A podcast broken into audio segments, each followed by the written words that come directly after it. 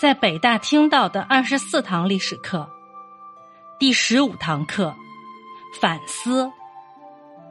二，别站在自己的立场上想问题。一天只有二十一个小时，剩下的三个小时是用来反思的。傅斯年，历史学家、学术领导人，曾任北京大学代理校长。五日三省吾身，众所周知，这是曾子的名言。孟子也说过：“君子必自反。”这两位儒家顶梁柱的反思精神是毋庸置疑的，但这并不等于他们真的就像后人所说的那样，从不犯错。关于曾子迂腐的故事，此前已经讲过，下面讲一个孟子的糗事儿。有一次，孟子的妻子独自一人在屋里伸开双腿坐在席子上，这在当时是不符合妇道的。可巧就被孟子见到了。不一会儿，孟子便去拜会母亲，说：“这个女人不讲礼，请准许我把她休了吧。”孟子的母亲吃惊的问：“什么原因呢？”孟子说：“她伸开两条腿坐着。”孟母就问了。你是怎么知道的？孟子回答说：“我亲眼看见的呀。”孟母说：“那这不是他不讲礼仪，是你不讲礼仪呀。礼经上不是说吗？将要进门的时候，必须先问屋中有谁在里边；将要进入厅堂的时候，必须先高声传扬，让里边的人知道；将进屋的时候，必须眼睛往下看。”李经这样讲，为的是不让人没有准备、无所防备。如今你到妻子闲居休息的地方去，进屋没有声响，人家不知道，因而让你看到了他两腿伸开坐着的样子，这不能怪他，应该怪你呀。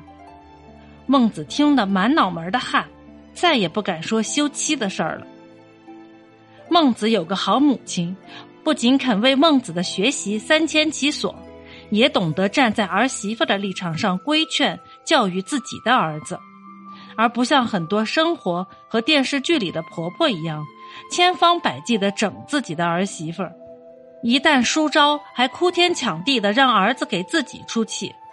中国的女孩子们如果有幸遇到孟母一样的婆婆，那真是好福气。不过孟母仍不是 number one。他充其做到了以人为本，而我们之前提到的杨朱却做到了人与自然的和谐发展。史料记载，杨朱有个弟弟叫杨布。有一次，杨布一大早穿了一件白色的衣服出门了，晚上回来，因为淋了雨，他就脱了白衣服，换上了一身黑衣服。结果家里的狗可能眼神有问题，没认出这位二主人来。对他狂吠不止，杨布便像大多数的狗主人一样怒不可遏，抄起了一根大棍子就要耍打狗棒法。杨朱及时拦住他说：“你为什么打他呀？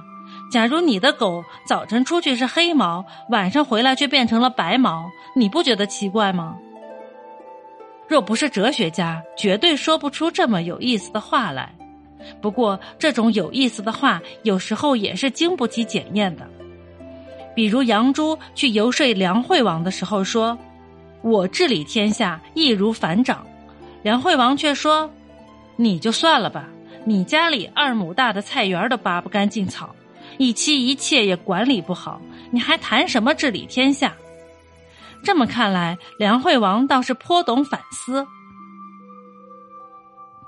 如果说梁惠王是颇懂反思的话，那么前面提到过的范仲淹就是深谙此道了。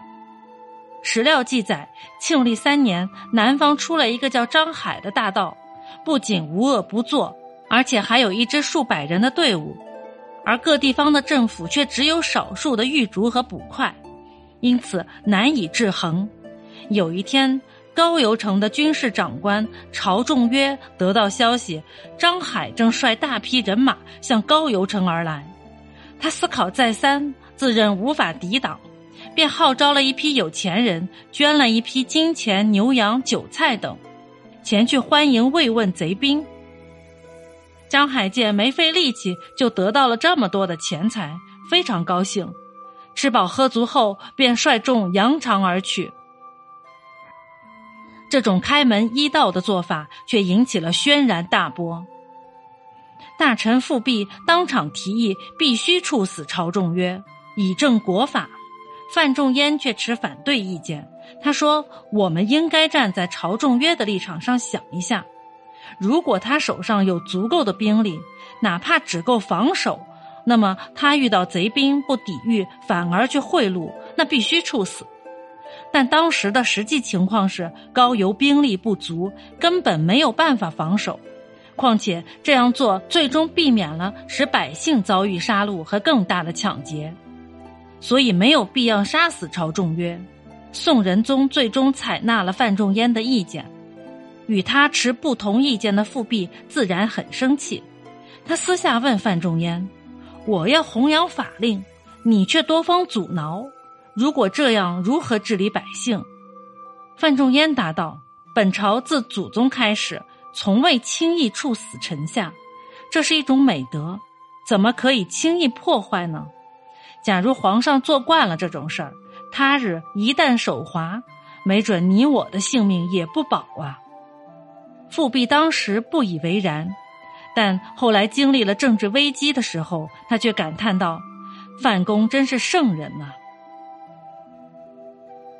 富弼是中国历史上颇有正能量的政治人物，但是跟范仲淹一比，立即落了下风。尽管范仲淹的做法未必符合今人的法律观念，但他总体来说还是做到了先天下之忧而忧，后天下之乐而乐，且在具体操作一些问题的时候有灵活性。上面的例子便是明证。而复辟不仅处理问题时相对僵化和片面，也缺乏了一颗基本的仁爱之心。即使是到最后，他感叹范仲淹真是圣人的时候，他也不是发自内心的佩服范仲淹，而只是因为自己遇到了类似朝仲约一样的危机而已。所以，我们不仅应该学会站在他人的角度去想问题，还应该尽量的站在道德的高度去想问题。如能这样，不管是思自己还是思别人。都不难思出其中的是非对错。